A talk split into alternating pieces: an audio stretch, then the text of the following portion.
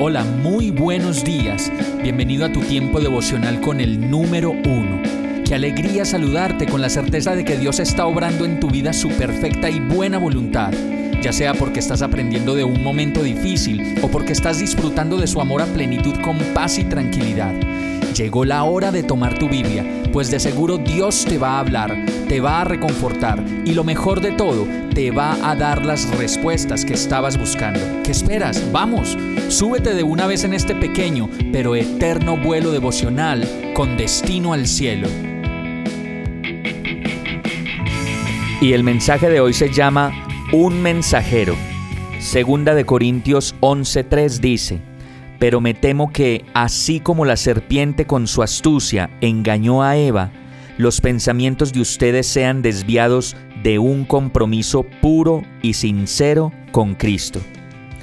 Muchas personas que dicen conocer a Cristo se les pasa la vida sin leer su palabra, sin orar y sin buscar a Dios para conversar con Él. Sí, y solo son creyentes de nombre, que consideran que por haber hecho una oración de fe a la ligera por ahí algún día, por eso ya son salvos. Sin una relación, sin un arrepentimiento constante y verdadero, sin un actuar constante de fe y más bien con una vida llena de su propio ego y autodirección. Mateo 9, 37 y 38 dice, La cosecha es abundante, pero son pocos los obreros, les dijo a sus discípulos. Pídanle por tanto al Señor de la cosecha que, que envíe obreros a su campo. Estás llamado a ser un obrero de su campo y no precisamente a reposar en la comodidad de tu egoísmo, de la ignorancia de Dios y de la pereza espiritual que conduce a esa sequedad propia y a la aridez de los demás.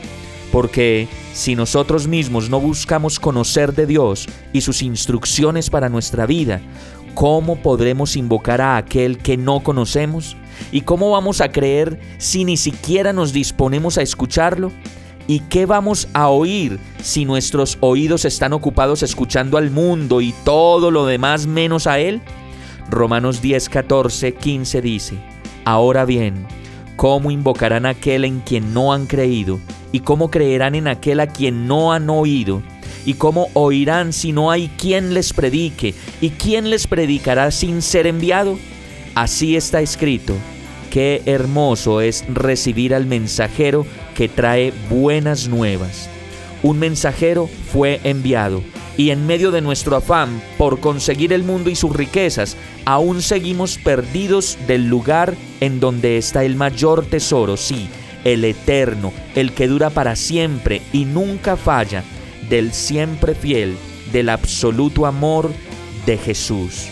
Hoy Dios te llama de nuevo a que seas un mensajero, a que te enamores de nuevo de Él, a que hables de Él y a que vivas la vida conforme Él la planeó para ti desde la eternidad.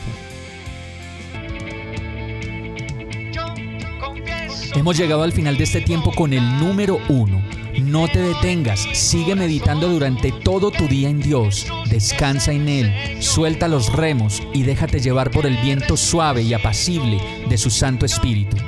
Solo compártelo con quien lo necesite y ames.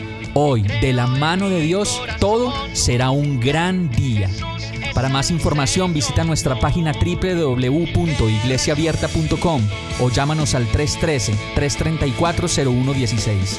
Oramos y rogamos para que cada día te enamores más de Dios y para que no pares de pasar todo tu tiempo con el número uno